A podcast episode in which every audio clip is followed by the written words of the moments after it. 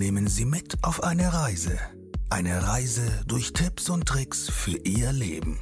Unternehmer, Coaches, Berater und Menschen, die aus dem Nähkästchen plaudern. Lassen Sie sich inspirieren und hören Sie aufmerksam zu, denn Sie wissen genau, wovon Sie sprechen. Ein herzliches Willkommen von unserem Podcaster, Dennis Philipsen.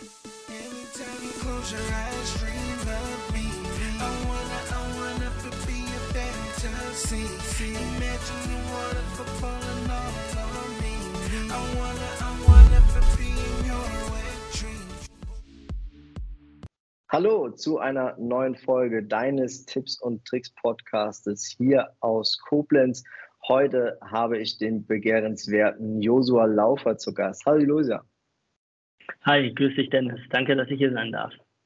Ich freue mich, dass du der Einladung gefolgt bist und wir heute mal über deine Tipps sprechen können. Aber Josua, was darf ich denn den Leuten erzählen, wenn sie mich fragen, wer ist eigentlich Josua Laufer? Ich versuche Menschen darin zu unterstützen, aus sich selbst eine Marke zu machen. Also wir haben ja auf der einen Seite eine große Produktwelt, also irgendwie statische Produkte, aber wir haben halt auf der anderen Seite auch unglaublich viele Dienstleistungen. Und Dienstleistungen sind ja immer an Menschen gebunden. Und ich versuche Menschen quasi herauszuheben. Sie unterstützen gerade mit dem Portal, was wir geschaffen haben, dem Expertenportal, eine Suchplattform für Experten und Expertinnen auf den verschiedensten Gebieten. Und da gibt es viele Tipps und Tricks, wo wir jetzt gleich auch drauf eingehen werden, wie man sich selbst vermarktet und selbst als Marke kennen, also wahrgenommen wird. Genauso wie wir No-Name-Produkte im Regal haben und ein Markenprodukt. Wir greifen ja eher zum Markenprodukt und wir vermuten eine höhere Qualität. Genauso ist es bei Menschen. Wenn wir als Menschen eine Marke geworden sind, dann ist alleine die Vermutung der Qualität schon mal größer, die Sichtbarkeit, die Reichweite, letztlich der Erfolg auch dahinter. Und das versuche ich und äh, eben gemeinschaftlich mit dem Expertenportal. Jetzt kann ich mir gut vorstellen, dass jemand, der normal ist und in die Sichtbarkeit kommt, gar nicht diese Sichtbarkeit bekommt. Wie erkenne ich denn, dass ich vielleicht nicht normal bin und das vielleicht nutzen kann?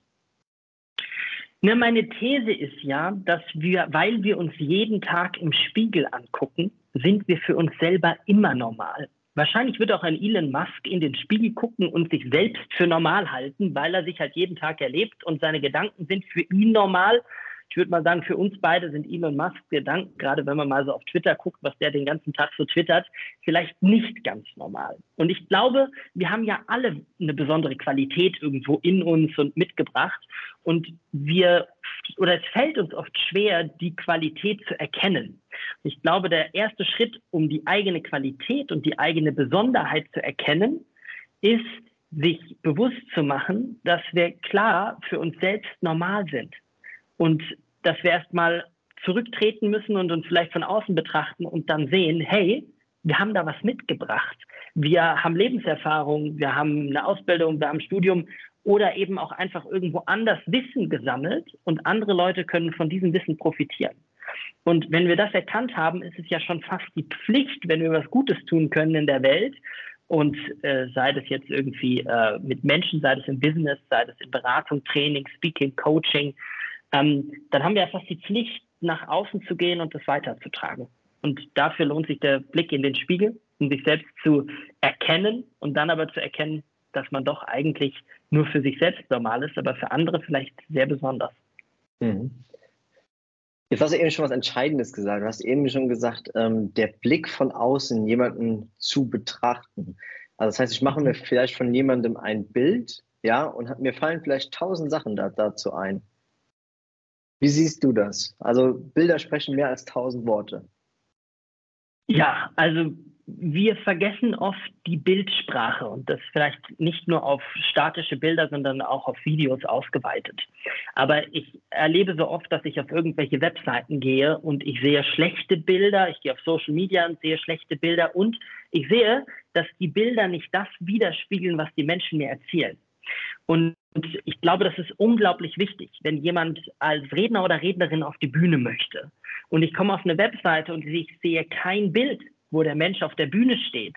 Dann kann ich noch so oft Redner, Speaker, Speakerin, Rednerin auf die, auf die Webseite schreiben. Es hat nicht den Effekt, wenn ich ganz oben einfach ein Bild auf der Bühne sehe mit Mikrofon und da sitzen 100 Leute da. dann brauche ich nichts mehr schreiben, sondern das Bild erklärt eigentlich, wofür ich stehe. Ich weiß, dass ich Redner, also der, der Mensch, der die Webseite betrachtet, der auf Social Media geht, und das geht jetzt gar nicht nur darum, um auf die Bühne zu gehen, aber die Qualität der Bilder entscheidet auch über die Qualität, wie ich gesehen werde. Und wenn ich mich teuer verkaufen möchte, dann brauche ich auch gut aussehende, in Anführungsstrichen teure Bilder, welche die das transportieren, was ich am Ende auch äh, als Leistung und als Mensch transportieren möchte. Du hast vorhin auch gesagt, wenn wir uns im Spiegel betrachten, sind wir für uns normal. Jetzt betrachtet uns jemand von außen und kann ganz viel da rein interpretieren. Aber das mhm. bekommen wir ja gar nicht mit. Also es gibt ja selten den Moment, wo jemand auf einen zukommt und sagt, äh, ich nehme dich so wahr, ich nehme dich so wahr, vor allem wenn man sich eigentlich gar nicht äh, kennt. Das heißt also, du bekommst dieses Feedback ja gar nicht, aber was dich ja auf jeden Fall ja weiterbringen würde. Wie siehst du das, wenn ich jetzt sage, ich brauche vielleicht einen Mentor, der mir genau da hilft, der mir genau vielleicht auch diese Sachen sagt, der da ähm, mich unterstützt, an dem ich mich vielleicht auch hochziehen kann? Ja, ein, ein super Punkt, weil genau da kommen eigentlich Mentoren und Mentorinnen ins Spiel. Weil wir brauchen manchmal den Blick von außen. Und die müssen uns manchmal gar nichts Neues erzählen, sondern müssen nur Unbewusstes bewusst machen oder uns den Spiegel vorhalten, um uns sich, um, um sich selbst besser erkennen zu lassen. Und eins habe ich festgestellt, in den, ich glaube, über 4.000, 5.000 Experten und Expertinnen, die wir in unseren Programmen hatten äh, oder die auf dem Expertenportal mit dabei sind oder die ich kennengelernt habe, dass die Erfolgreichen haben eigentlich immer irgendwelche Menschen an der Hand, beziehungsweise holen sich immer wieder Berater, Beraterinnen, Coaches irgendwie dazu, um genau mal eine andere Blickrichtung zu bekommen. Und ich habe so oft erlebt, dass die Menschen, die eine Million Euro, zwei Millionen, drei Millionen Euro Umsatz machen oder auch gerne darüber hinaus mehr, dass die sagen, ich buche mir furchtbar gerne einfach einen Mentor oder einen Coach oder einen Berater irgendwie dazu. Es braucht ja nur einen wichtigen Tipp, der mich ein bisschen weiterbringt, der mir die Motivation wiedergibt, der mich vorankommen lässt. Dann habe ich ja sofort eine Beratung mehr verkauft, ein Coaching mehr verkauft, einen Seminarplatz mehr verkauft.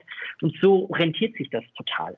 Also ich habe niemanden erlebt, der wirklich an der Spitze steht und das alles aus eigener Kraft macht sozusagen, sondern gerade die Menschen, die weit gekommen sind, haben sich immer wieder Leute, Mentoren, Mentorinnen von außen geholt.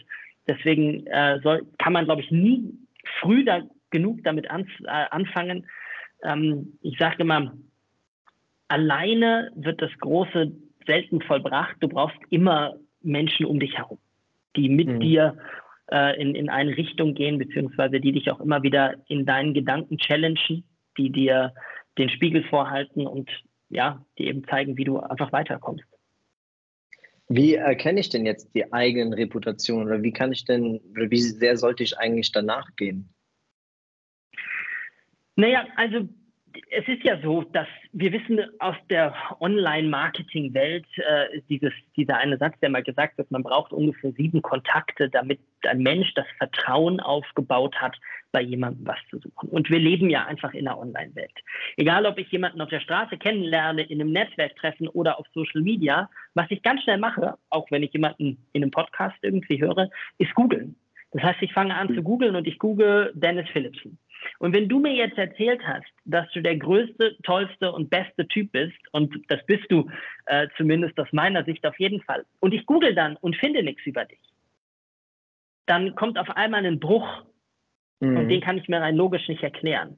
Das heißt, was ich sage, google dich doch selbst und schau, was findest du über dich und spiegelt das, das Bild wieder, was du selbst von dir erzeugen möchtest.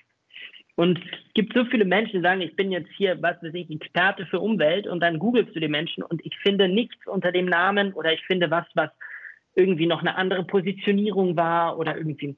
Das heißt, ich sage, schau dir die eigene Reputation an, die du irgendwo im Markt hast. Das heißt, nimm den Blick von außen wieder, schau, wie sehen dich die Leute und stimmt das mit dem gleichen Bild überein, mit dem ich nach außen kommuniziere, das, wo ich eben mit den Menschen in Kontakt trete.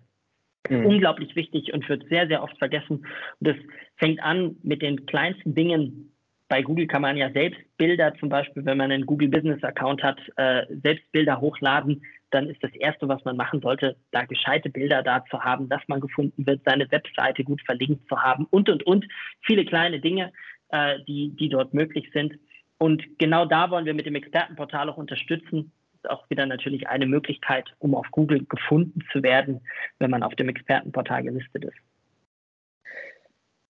Also ich finde es jetzt auch ganz wichtig, gerade, wo du das nochmal angesprochen hast, seinen äh, Content auf Google oder My Business etc. Ähm, hochzuladen, ja, ist manchmal, glaube ich, auch weniger mehr. Wie recycle ich meinen Content am besten?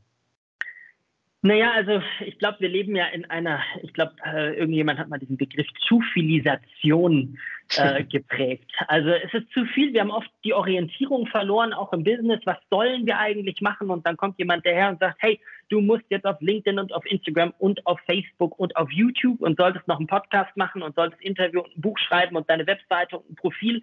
Und wir haben so viele Kanäle, dass ich glaube, manche Leute einfach überfordert sind. Die schwimmen halt so in einem Meer von Möglichkeiten und haben einfach die Orientierung verloren.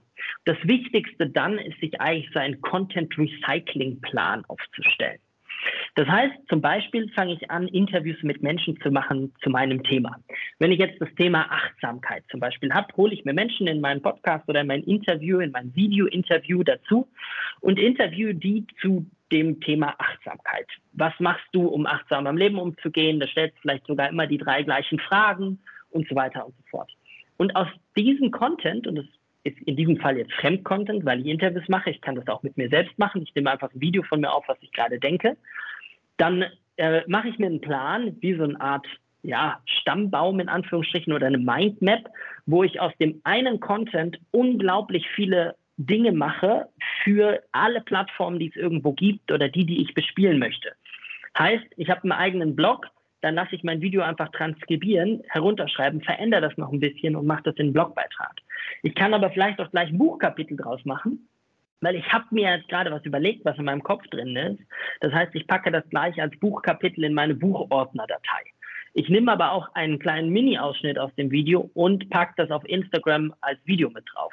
Ich habe aber direkt auch, weil ich mir das Thema gemacht habe, nehme ich mein Handy, mache eine Story und poste das auch auf Facebook, Instagram, komme jetzt auch sogar in die WhatsApp-Story hinein.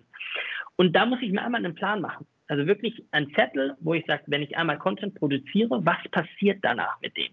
Wenn ich das gut gemacht habe, dann muss ich mich einmal in der Woche zwei, drei Stunden hinsetzen, Content produzieren, habe aber für die ganze Woche eigentlich irgendwie was produziert und muss nicht jeden Tag neu überlegen, was poste ich jetzt auf Facebook, was poste ich jetzt auf Instagram, was poste ich jetzt auf LinkedIn, was mache ich jetzt mit meinem Blog und so weiter. Wer einen Blogartikel nur für seinen Blog schreibt, der hat eigentlich verloren, sondern ich habe mir ja schon die Mühe gemacht, mir was zu überlegen.